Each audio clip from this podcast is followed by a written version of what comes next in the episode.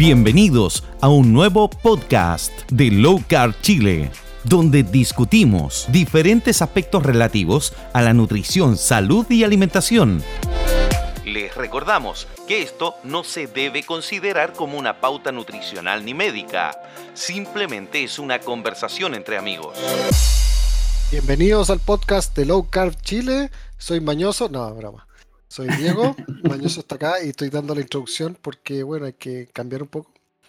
Así que bienvenido nuevamente eh, a un nuevo episodio. Hoy día tenemos un invitado muy entretenido. eh, que vamos a conversar de cosas muy entretenidas y muy controversiales y muy cuestionadas y que salen casi siempre en boga cuando uno habla de esta alimentación o en general cuando uno promueve la alimentación basada en carne, alimentos de fuente animal. Y este invitado se llama Gonzalo Gompertz, ¿así es? Así mismo, lo dijiste súper bien. Eso es como una. Con la Z final. ¿De dónde es el apellido? Hasta yo me gustaría saberlo. No, Es Mentira. raro. ¿eh? no es alemán. Todo el mundo piensa que es alemán, pero no es alemán. Parece que viene de Holanda, o si vamos más antiguamente, por ahí por Austria, Hungría, algo así. Pero chileno, chileno soy yo. Es vikingo. Por eso te gusta el asado, así que estamos bien. Puede ser, sí. No, y además le gusta por, por dos razones más. Porque el hombre es low carb, porque está en los chats de Low Carb Chile, y además porque es ingeniero agrónomo.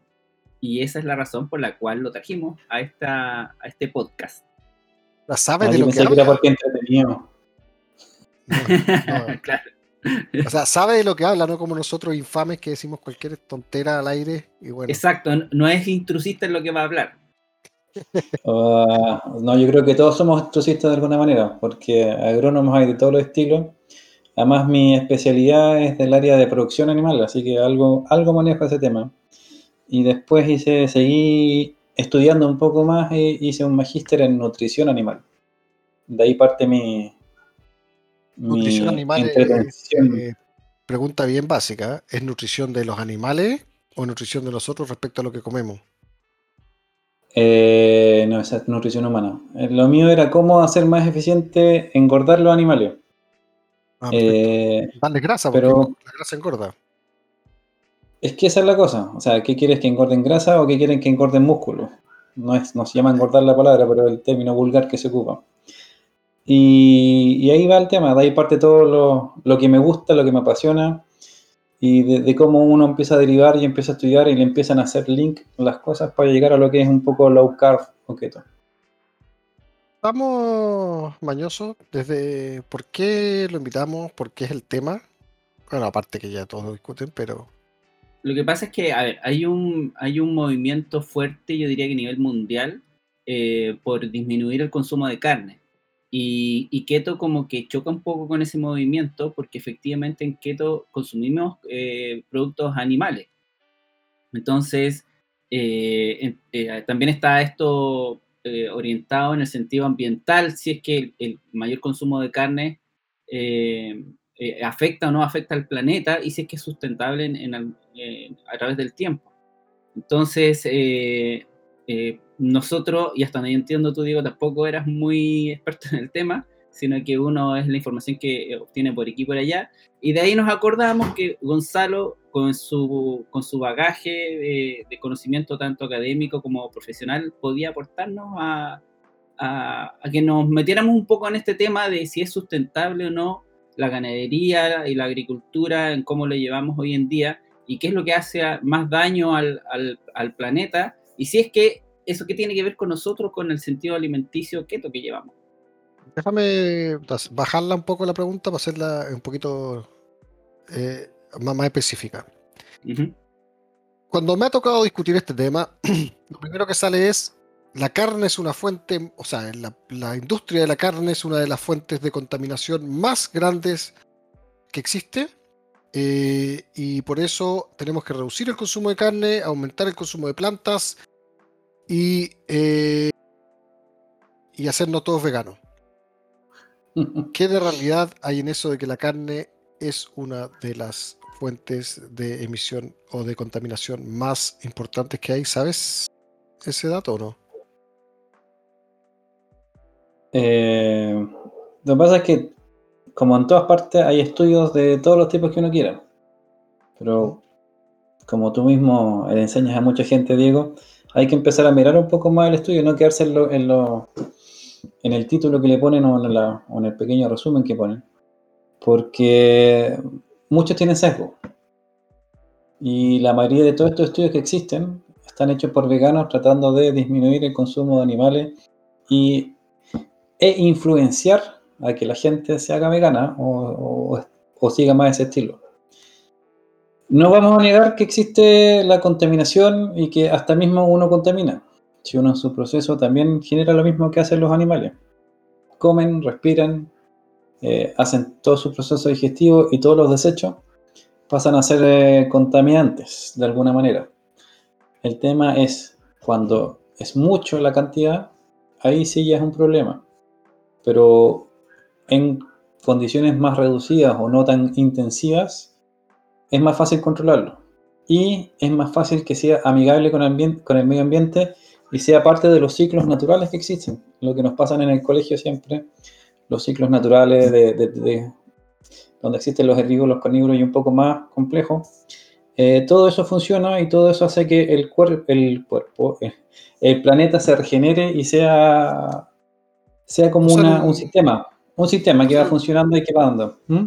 O sea, en un estado perfecto de la naturaleza eh, no debería ocurrir, porque en realidad hay como un equilibrio en el ecosistema y el que contamina esa contaminación finalmente es, es utilizada por otro organismo y eso es reciclado y ya. Pero los seres humanos, nosotros en cierta forma hemos intervenido los procesos Cambiamos todo eso. Uh -huh. y creamos fábricas, creamos todas estas producciones de ganadería en masa, huevos, pollos por todos lados metidos en estas fábricas. Entonces, en rigor, creamos un desbalance ahí, ¿cierto? O sea, es lo que entiendo. Pero no solo en eso, o sea, creamos un desbalance en todo. Al mismo crear la fábrica ya estamos generando combustibles que contaminan más que cualquier otra cosa. También el tema energético, al hacer la luz, también tiene un tema de costo energía y el transporte. Que muchas veces se olvidan de que todas estas cosas requieren de todos esos elementos. Y no solo hablando de la producción animal, sino que la vida en sí requerimos de todos esos elementos que pueden ser contaminantes. Ahora, los usos racionales y eficientes son los que nos ayudan a hacer que el planeta esté mejor y no esté más mal. Son todos procesos. Hay un ¿Mm? dato que yo vi una vez que me puse a discutir con alguien y como me gusta llegar a los datos, yo sí, sorprendentemente una vez discutí con una persona. y bueno, me decía que no me acuerdo cuál, quién era el organismo que me mandó un estudio gigantesco, que no, no era un estudio finalmente, era un resumen de información, eh, que decía que los animales contaminaban hasta un 20% de toda la contaminación del mundo, era como un 21%, una cosa así. Hay otros que dicen el 40%. Yo lo encontré rarísimo. De hecho, el 21 lo encontré realmente absurdo. Eh, y me fui a los datos, pues. Porque, ¿cuáles son los datos? Hay un organismo que se llama United States Environmental Protection Agency, se llama EPA, EPA. Y esa organización da los datos, hace análisis de distintos tipos de cosas y entre uno de sus análisis es relación a la contaminación de cada industria. Y tiene, tengo grabado en la cabeza un, un pie chart, un gráfico de pie, en el cual se muestra qué, qué contamina qué. O sea, el 80% es como el petróleo, una cosa así. Eh, y, la, y la, el transporte es una cuestión absurda. Y eh, el, la carne o la agricultura era en general. La agricultura, yo entiendo por agricultura producción también de, de verduras, plantas, ¿cierto? Todo. Todo. todo. Lo que pasa es que la, la, parte animal es la que más incide de todo lo que es silvo agropecuario. Ya. O agropecuario, mejor dicho. Ya. Eh, y el total era como un 10 o un 12%. ¿Ya? Eh, después de eso, dentro de eso, la ganadería era un 5%. Y dentro de la ganadería, el 2 o 3% era por maltratamiento de los residuos de los animales. O sea, era porque las mismas fábricas no trataban bien el guano se podría decir, de los animales, y eso generaba como un 2%. El otro, o sea, era en rigor, en rigor, el, en la producción completa del animal en cuanto a si, si lo trataras bien, sin hacerlo, sin hablar de grass fed ni vacas caminando en el pasto, o sea, en la fábrica, si tú trataras bien el guano sería como el 2%. El, el dato era que en el estudio o en el paper que me envió esa persona empecé a averiguar y lo, y lo que hacían ahí era que le sumaban a la carne o a la producción de la carne todo lo indirecto. O sea, desde el restaurante que compraba carne y lo que contaminaba el restaurante, hasta el auto que llevaba el casi que el dueño del restaurante. O sea, sumaban todo, entonces había mucha cuota de transporte metida entre medio, había mucha cuota de, de otras industrias metida en ese dato y se inflaba por eso.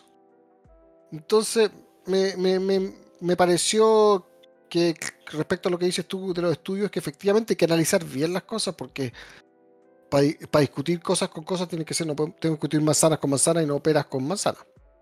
Ese es el punto, yo creo. Porque uno puede sumarle todas las cosas y además varios elementos son estimaciones, no son mediciones directas. Y las estimaciones pueden estar sobredimensionadas o subdimensionadas. La mayoría de las veces están sobredimensionadas, incluyendo el costo de los transportes, pero pensando desde que estamos en Chile y hay que llegar a China, que vamos a llegar con un pedazo de carne procesado, que obviamente eso va a hacer la contaminación de ese trozo sea considerablemente. Ahora, tú mezclaste después varios temas, porque estamos hablando de producción intensiva y después tú hablaste de grass feed o, como se dice en Chile, a pastoreo o consumiendo pasto, que es la característica de los sistemas productivos del sur de Chile. Acá tenemos la suerte de que los sistemas en Chile eh, son más amigables con el medio ambiente. Y es que ir al sur y tú ves a las vacas que están caminando libremente, consumiendo el pasto que ellas cosechan. O sea, no hay nadie que esté usando maquinaria que contamina para cortar ese pasto y tampoco está usando maquinaria para transportar ese al comedero donde están esos animales. Entonces, obviamente, y ahí es donde entran todos los sistemas que se habla más de ganadería regenerativa, eh, que son usos más eficientes, podemos decirle, con el medio ambiente eh, de, en los sistemas productivos salimos de la agricultura tradicional desde la revolución industrial, donde era producir, producir, producir, a hacer una producción eficiente, pero considerando su impacto en el medio ambiente. Y hay estudios que se están haciendo, que todavía no están terminados, donde la producción tanto de leche como de carne aquí en el sur, en sistemas a pastoreo o, o grassland que se llaman, o, que son a campo, por decirlo de alguna manera, eh, por la, el completo, y ahí también van a haber algunos puristas que dicen que hay que separar algunas partes, eh, podrían ser eh, neutrales con el medio ambiente o incluso ser benéficos con el medio ambiente. Y eso se mide, como estábamos hablando de efecto invernadero, es si aumentan la cantidad de gases en el ambiente o eh, le quitan o restan la cantidad de gases. ¿Y eso cómo se produce? Es porque como están en el medio ambiente y hay una regeneración del sistema, las plantas que están ahí, que se comen, y además sumándose a los árboles que están en los sistemas, hacen que ellos contribuyen atrayendo o reteniendo este CO2 que está circulando. En simple, podríamos decir que los sistemas que están acá en el sur son sustentables y son amigos del medio ambiente, porque se producen en lugares donde hay vegetación y donde hay árboles en conjunto, es un sistema en conjunto. Y esa es una de las características que hay en, el sur de Chile, de que tú ves, hay árboles con praderas, y están los animales ahí, y esa mezcla eh, hace que eh, la contribución al, los gases de efecto invernadero sea al revés. O sea, acá ayudamos a que las plantas y los, los árboles fijen los carbonos que están dando vuelta eh, y eso hace que seamos más amigables con el medio ambiente.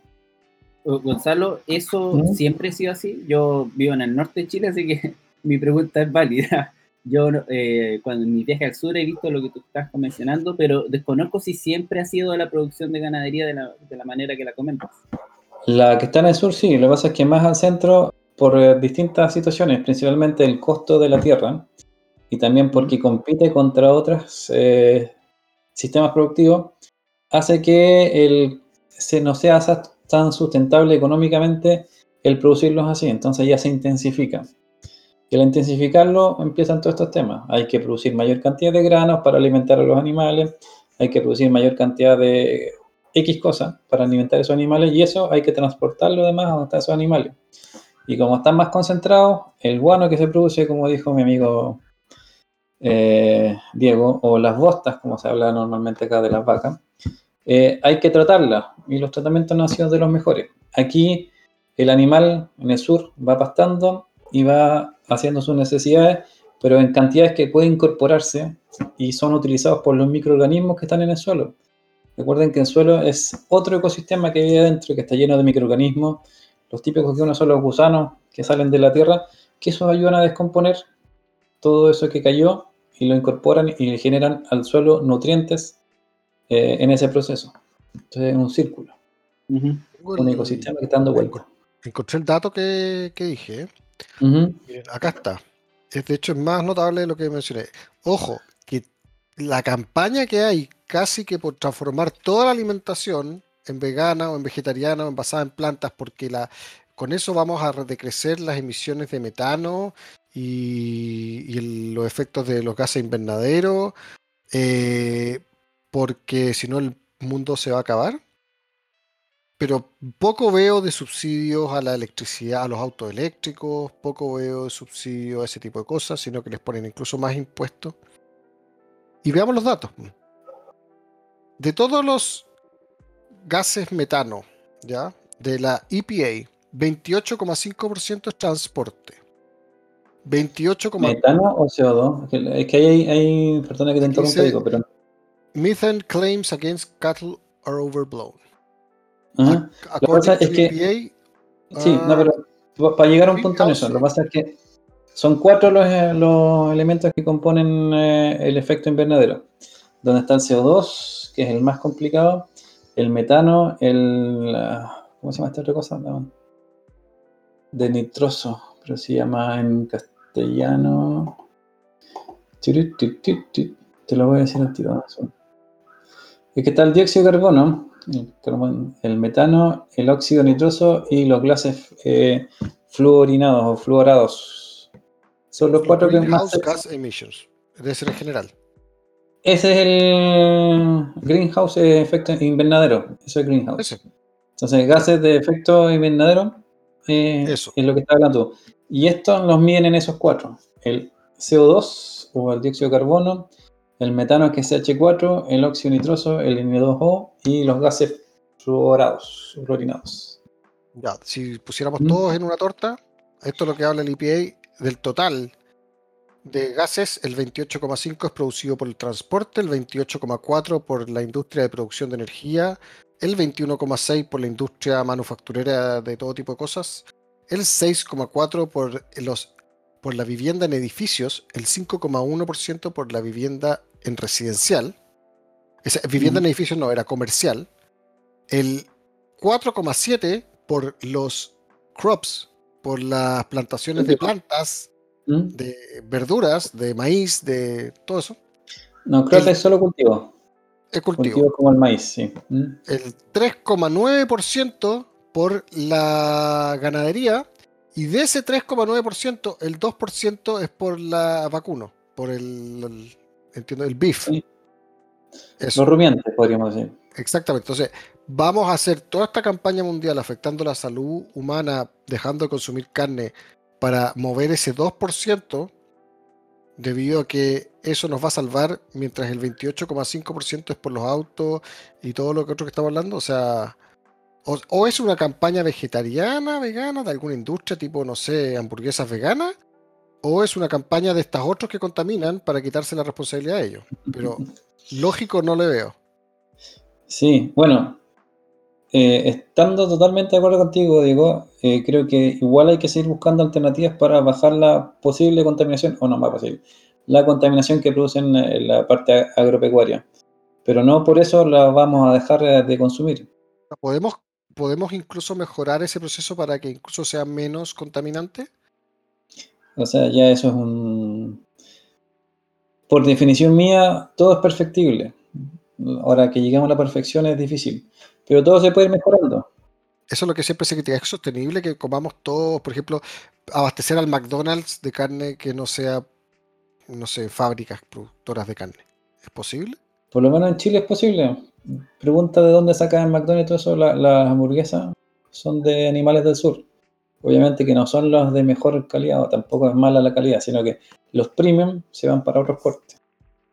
¿Ah, sí? Los animales que están. Sí, los animales que son un poco. que tienen alguna. La carne no se ve tan buena para ser premium. Se destina a ser hamburguesa. Yo tengo otra pregunta, Gonzalo. Eh, así como eh, las estadísticas de, de cierto grado de contaminación que menciona Diego, eh, ¿cómo están las estadísticas de, la agricultura de los productos no cárnicos? Es decir, todas las plantas, o no sé cuál será el nombre técnico de ellos. Si las ponemos, si las comparamos, ¿cuáles son las que más contaminan, por así decirlo? ¿La producción de eh, productos cárnicos o la producción de productos vegetales? Vamos a partir por el punto de que los animales producen metano y por eso, sobre todo los rumiantes, eh, contaminan más que cualquier otro. Ahora, la intensidad con que produces eso tú es lo que implica.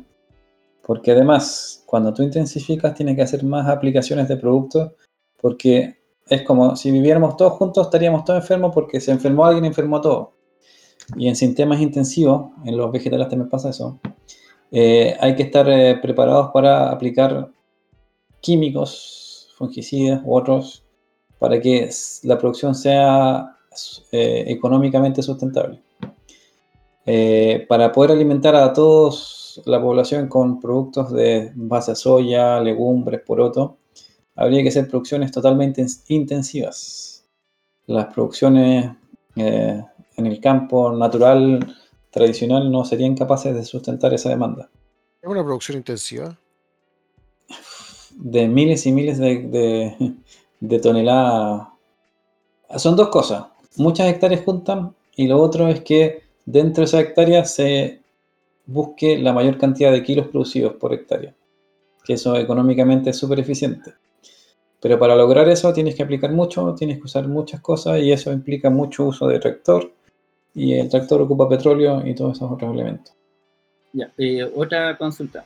Eh, lo que hemos venido hablando hasta ahora pareciera que se está encauzando en la contaminación que le hacemos al planeta en términos eh, de, no sé, del suelo hacia arriba, por así decirlo. Gases, contaminación. Ya, sí. Ya, pero ¿qué tal, cómo estamos con la contaminación en el suelo mismo? porque tú recién hablabas de que eh, la ganadería eh, más tradicional es, eh, está inserta en este ciclo de, los suelos. Y, un ecosistema, digamos. El ecosistema de los suelos y los desechos de, los animales contribuyen a ese, a ese, ese microsistema.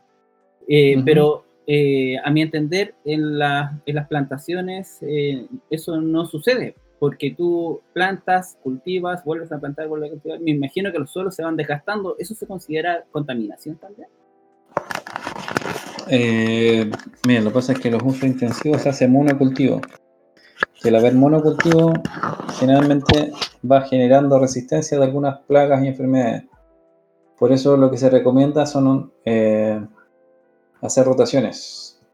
Donde tú plantas un año una cosa, otra cosa, después le pones animales y otra cosa.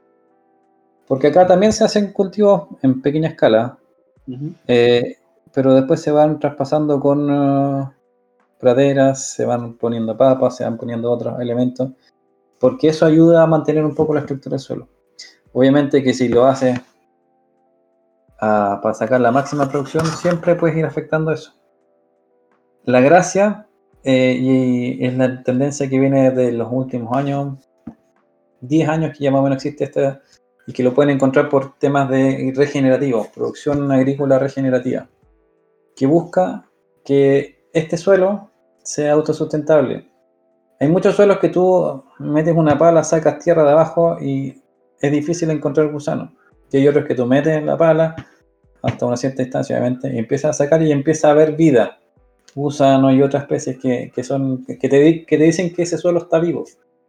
Y eso obviamente ayuda a que cualquier cosa que haya arriba pueda ser degradado por estos eh, microorganismos y organismos, eh, generándole nutrientes al mismo suelo.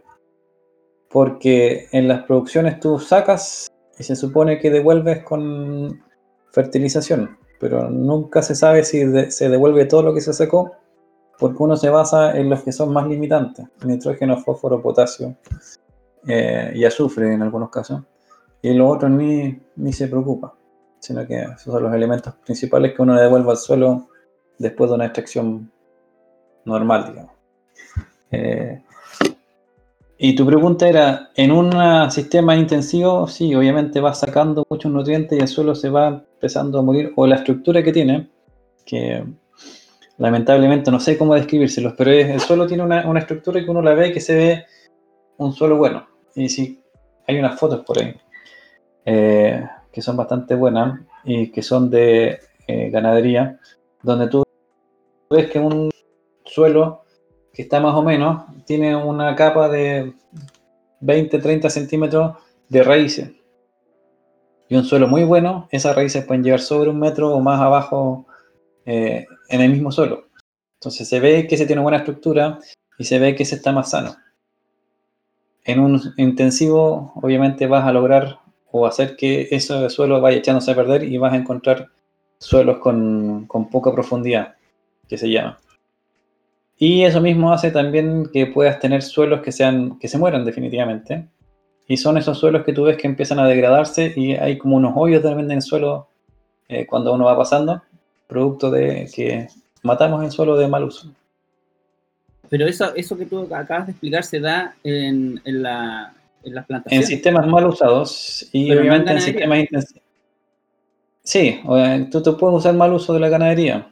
Eh, no tanto porque va a ser muy contaminante, sino que eh, hay que saber manejar los animales, porque los animales además tienen un peso, tienen pezuña, y si tú metes en invierno con mucho barro, muchos animales en un, pedazo de suelo, lo, pueden hacer daño. Entonces hay que manejar la carga de animales, cuántos animales pasan por un lado o cuántos animales tienen un mismo lado. Que todos esos son manejos. Y los manejos hay que saber usarlos. Hay gente que llega y mete animales nomás. El de las estadísticas que tú has revisado, Diego, eh, me parece que siempre salen en, en todo este estudio y análisis la contaminación eh, del oxígeno, o aérea, por así llamarlo. Pero este, este tipo de contaminación yo jamás la he visto en algún informe. De hecho, no sé si se mide, no sé si tiene algún, algún número medible, porque de eso jamás se habla. No, tampoco. De hecho, me encantaría tener más información de eso porque efectivamente es un dato, y es un dato que, de hecho, alguna vez vi, no sé si era real, que la superficie para ganadería en el mundo era mucho más extensa, creo, o disponible de la que había para agricultura. O sea que en rigor, perdón, cuando agricultura me refiero a las plantas, a plantaciones de, plantas. y creo que era, no, me estoy, puedo estar cargando, pero creo que vi un dato que era distinta y la superficie disponible para plantas era mucho menor, a un grado mucho, mucho, mucho, mucho menor. Entonces, en rigor, depender exclusivamente de eso tampoco era factible, porque vas a destruirla toda. O sea, eso, es lo único que he visto así como más o menos similar, pero aparte de eso, no. Lo otro dato que creo que es interesante que queríamos entrar a hablar tiene que ver con la nutrición que podría ser desde la nutrición animal o podría ser desde el punto de vista de cuánto alimento tenemos que comer efectivamente para lograr la nutrición que logramos comiendo alimento animal. Tengo un dato acá que encontré de la eficiencia de, la carne. ¿Ah? El rey de los datos. Este es de Mori Santi basado en un estudio unicamp.br brasilero que eh, hígado de bovino esto es para comer, espérate. Mm, ya, 8 gramos de hígado de bovino para obtener la misma cantidad de nutrición. En carne como cocida tendrías que comer 625 gramos. En lentejas tendrías que comer 700 gramos. En... Hay un tipo de porotos que se llaman kidney butter beans, no sé cómo serán, pero son 810 gramos en arvejas, un kilo punto dos de arvejas para lograr lo mismo que 300 gramos de hígado y 2.4 kilos de espinaca para lograrlo. O sea, por un lado estamos, o sea, vamos a terminar nosotros siendo los contaminantes de metano y de, de posiciones en vez de las vacas. Uh, ese es un buen punto. O sea, la contaminación de los humanos, la cantidad de humanos que somos, por la cantidad de metano que producimos, somos unos actores importantes en el efecto invernadero. Con respecto a tu punto, es, esas comparaciones yo siempre lo encuentro difíciles de hacer porque en uno estás comparando qué? Proteína, el otro estás comparando grasa. ¿Qué es lo que estás comparando? No sé. No, normalmente se compara proteína, porque se habla de que... es el más complejo, ¿sí? Son una buena fuente de proteína y cachado, se usa incluso en publicidad. Coma lentejas porque son una excelente fuente de proteínas, pero para lograr lo mismo que comes con lentejas en carne, ¿cuántos kilos de lentejas hay que comer? Eh, yo siempre tengo un problema y lo tengo desde que estaba en la universidad y estudiaba nutrición. Para mí hablar de proteínas es muy vago, porque nuestro cuerpo no, se basa en proteínas, se basa en, o sea, se forman proteínas, pero son basadas en aminoácidos. Y eh, no todos los aminoácidos son iguales y no todos están en la misma fuente. Y tú puedes comerte un balde de proteína, por decirlo pero si no viene la proporción adecuada no te va a servir y no vas a lograr usarlo para lo que requerías. Y finalmente eso tu cuerpo lo va a usar en otras cosas. Eh, ¿Cómo podríamos simplificar eso? Si yo tengo que consumir ciertos aminoácidos para crecer, eh, ¿de dónde, cuál es la fuente más cercana donde podría sacarlo? Obviamente, si soy caníbal y me como uno lo mismo, voy a tener la mejor fuente, que va a ser lo más parecido a lo que necesito. Pero como no somos caníbales y tenemos que buscar otra fuente, buscamos a las que son más parecidas a nosotros. Y los animales en eso son más parecidos a nosotros. Pero nuevamente, más que proteína, yo siempre he sido un defensor de que lo que hay que hablar es de los aminoácidos. Porque para un tejido tú necesitas una cierta conformación de aminoácidos para que hagan una proteína, pero para otro tejido tú necesitas otra conformación de aminoácidos. Eh, y eh, hay fuentes de aminoácidos que es más difícil encontrarlo en, las fuentes vegetales. Y si uno se va al punto después donde hablan de aminoácidos esenciales, lisina, metionina, triptófano y otros así, eh, las fuentes más seguras donde obtenerlas son fuentes de origen animal. Entonces, nuevamente, yo me puedo tomar un balde de proteína que si no está en las composiciones adecuadas, en las proporciones adecuadas para serme exacto, no me sirve de nada. Se me viene a la mente estos batidos de proteína. ¿Son fake entonces o, ellos hacen ahí su... Depende de dónde lo sacas y para qué lo necesitan. Porque hablando del balde de proteína, son literalmente un balde. Yo tengo uno que es como una cosa así gigante, que es un balde de proteína. Depende para qué lo necesitan. Si es de lo normal, con un poco de eso sumando otra cosa, lo tienes listo. Eh, pero hay que ver esas proporciones. Y si eres deportista es un poco diferente. Si eres un niño comparado con un adulto es bastante diferente, porque está formando distintos tejidos. Entonces depende de en qué estado y en qué situación te encuentras. Y eso es algo que es un tema personal mío. Me, carga hablar de proteína por sí. Yo digo, me como la proteína, me como la carne. Detectamos un toque. me pillaron. Oye, otro, otro aspecto de, la nutrición con, el tema que veníamos hablando de la ganadería y la, agricultura. Em, si la ganadería o la agricultura están mal llevadas, por lo que tú nos explicabas, eso va a generar un producto final eh, de, menor calidad, ya sea un producto cárnico, ya sea un vegetal. Y, Define menor calidad. una línea de menor calidad. Eh, y eso también nos afecta a nosotros, porque nos comemos algo de menor calidad finalmente. defíneme menor calidad, por favor, para, que hablemos el mismo idioma. Eh, por ejemplo, tú hablabas de que en el sur de, Chile la ganadería era de, de, muy buen nivel y eso producía carnes premium, y las carnes premium se iban al extranjero, ¿cierto? Generalmente. Y las otras, las que no eran tan buenas, se destinaban a hamburguesas, por decir. Sí, Sí, solamente decir que no toda la carne premium sea de la extranjera.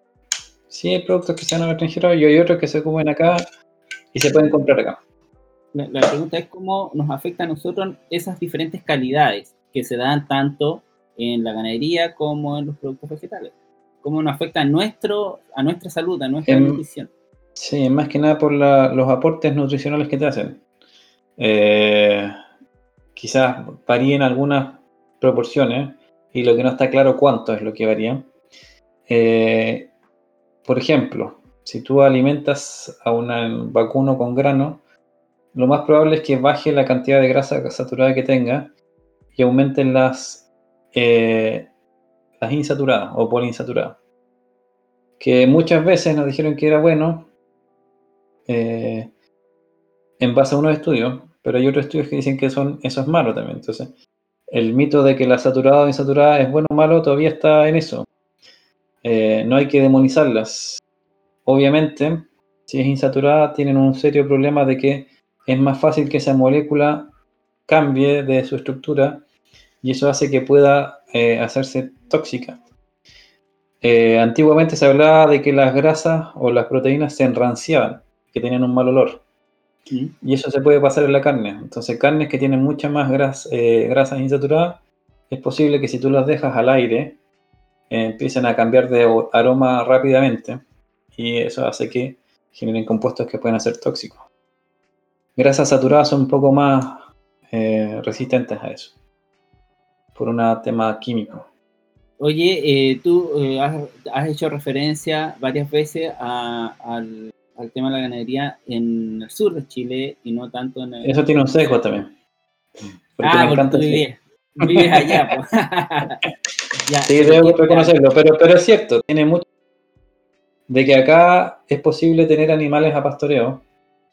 En cerca de Santiago eso es imposible, porque compites contra muchas cosas, con temas inmobiliarios, con temas frutícolas y con temas de otros. Entonces las producciones son más intensivas. Ya, la, la- tú que eh, sé que has leído harto, ¿cómo está la realidad en los otros países? Te recuerdo que eh, humildemente nuestro podcast está, se ha hecho un poco famosillo y nos están escuchando de otras latitudes. ¿Cómo están los países vecinos de aquí en Latinoamérica eh, con ese tema de la calidad de, de- la producción? Eh, han ido cambiando. Y tienen realidades diferentes dependiendo del estado. Brasil tiene estados muy grandes eh, donde se puede producir eh, carne. La- lo que a mí no me gusta es el tipo de ganado que ocupan, que ya ocupan una... El como hace mucho. Sí. es bacán, parece un camello la cuestión. Lo que pasa es que se adapta a situaciones donde son de más calor, donde hay más estrés hídrico. Y tienen mucha resistencia. Pero desde mi punto de vista la carne es más dura. Es mucho más dura, de hecho. Entonces, ellos pueden ser muy buenos productores, pero van a producir eh, cebú o sus mezclas, porque no me quiero complicar, pero estamos hablando de como dos razas diferentes. Está el Bos Indicus, que es el cebú, y el Bos Taurus, que es el que tenemos nosotros acá. Eh, y la mezcla de ese da el Brahman o el Brem, y hay varios que son que es una mezcla de los dos, pero sigue teniendo ese problema que es la raza más. Ahora, por otras cosas y en otros proyectos que estaba metiendo, eh, producciones a pastoreo no son muchas en el mundo que estén certificadas. Eh, algunos hablan de que es un 7% de la producción total, otros hablan que es el 10% de la producción total. Y eso es algo que se está trabajando en el sur eh, para darle ese certificado a lo, a lo que se produce acá, tanto leche como carne. Hace poco, no sé si tú lo mandaste, alguien lo mandó, un video sobre eh, la producción de pastoreo a, ni- a nivel mundial y que, que venía como en aumento. Ha- Hay una intención por ir mejorando la, la producción de la ganadería, los procesos. Sí, pero no, lo que pasa es que es la superficie disponible para hacer pastoreo no es mucha, que sea rentable, porque tú puedes poner en el cerro producir animales. Eh, ahí vuelvo a un tema que tocó Diego antes, decía que las hectáreas o la superficie destinada a ganadería puede ser más que la de cultivo. Eh, antiguamente eso era más cierto, e incluso estaba la clasificación de suelos decía eso. Pero hoy día puede haber viñas en suelos que antes tú pensabas que no servían para nada, que era para producir rocas nomás por decir. Hoy día puedes tener viñas en eso. Entonces, eso ha cambiado un poco.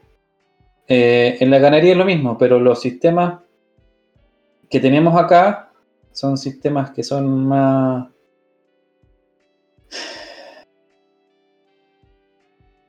¿Cómo decirlo? Tenemos una cualidad que no existe en muchas partes del mundo y hay que rescatarlo, que son estos sistemas de postureo tradicionales incluyendo obviamente tecnologías y cosas así, pero dejando eh, que el animal pueda cosechar su propio alimento la mayor cantidad del tiempo. Y eso hace que el animal igual, como dicen, sea más feliz y pueda producir un mejor alimento para que nosotros podamos aprovecharlo. Eh, no, no, están tan estresados. Los animales estabulados tienen un grado de estrés mayor, que eso puede afectar también la calidad del producto que se tiene. Entonces, eso. Yo soy feliz de estar acá y me encanta y disfruto todo lo que puedo. Y no es por sacarte pica mañosa, lo sé. Pero lo disfruto. Algún día te va a invitar a un asado de eso. De eso bueno. Pero son de, asados de tres días, así. Ah, ya. Esos son los que me gustan. ya, pareciera que no hay más preguntas. Diego. No, hay más preguntas, su señoría? no, se nos quedó algún otro tema respecto a la carne y la contaminación y el tema de que nos hagamos de plant-based. A ver, podríamos incluso conseguir algo. Hay evidencia contundente de que la carne no, o sea, los negativos no se prueban, pero es una aberración jurídica probar un negativo, pero bueno, de que la carne no contamina, no. Pero hay también evidencia de que efectivamente seguir la vía de una alimentación vegetal es la más adecuada, tampoco hay. Efectivamente no, hay. No, no, no, no, no hay evidencia nutricional, ni evidencia de contaminación, ni evidencia de nada. Entonces, en rigor, tirarse a la piscina con algo como eso es sumamente irresponsable y a mí me, da la percepción de que esto es más impulsado por la industria, es más impulsado por intereses particulares más allá del bienestar del planeta y podemos terminar jodiendo más el planeta. Así que eso es como para resumir, creo. O sea, sí, y en tu resumen algo dijiste. En los sistemas intensivos para producir animales se ocupan muchos granos, que son los mismos que se ocupan para el consumo humano. Entonces, hay una competencia por eso pero también gran parte de eso que se, que se hace, esos cultivos que se generan, son para consumo humano, no tanto animal. Eh, siempre dicen, no, es que todo se destina a los animales.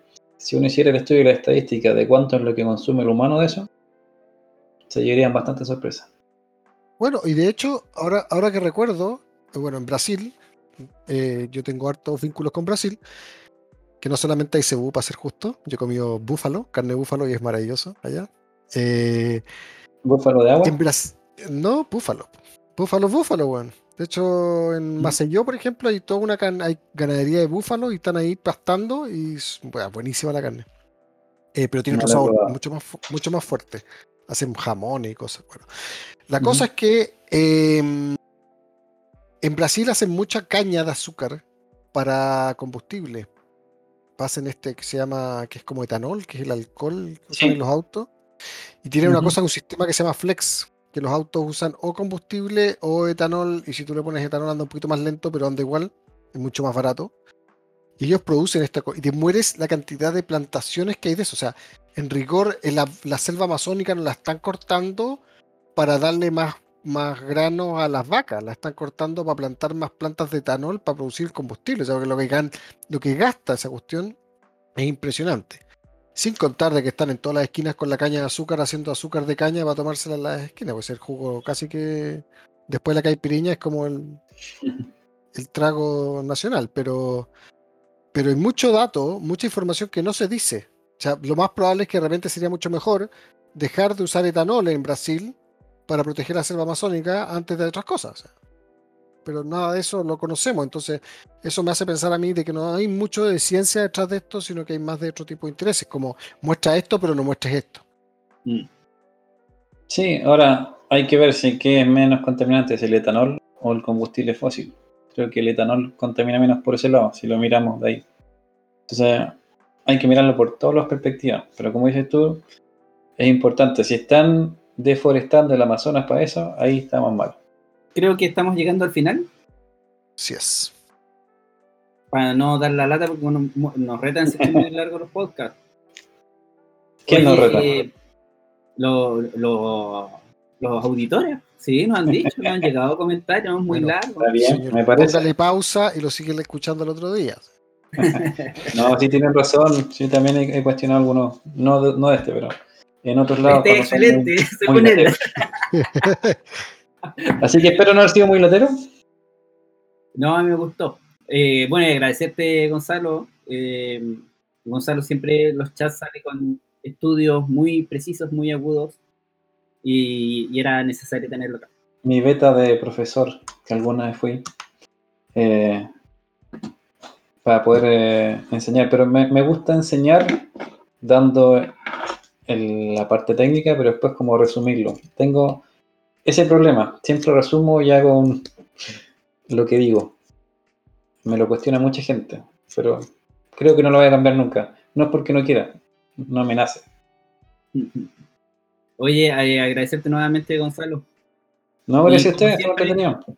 Y como siempre decir que eh, no somos médicos ni nada por el estilo, somos un grupo de amigos eh, que siempre nos ponemos aquí a tirar la lengua y batirla lo más que podemos. Y si tiene algún, alguna queja, alguna duda, algún comentario, algún aporte, alguna sugerencia, eh, nos pueden contactar a través de lowpartchile.com o a través de las redes sociales de los eh, que casi siempre hablamos aquí en los podcasts. Em, ya Diego, nos vemos en un siguiente capítulo. Nos vemos. Gracias, Gonzalo. Saludos, Mañoso. Gracias. Nos vemos. Chao, chao.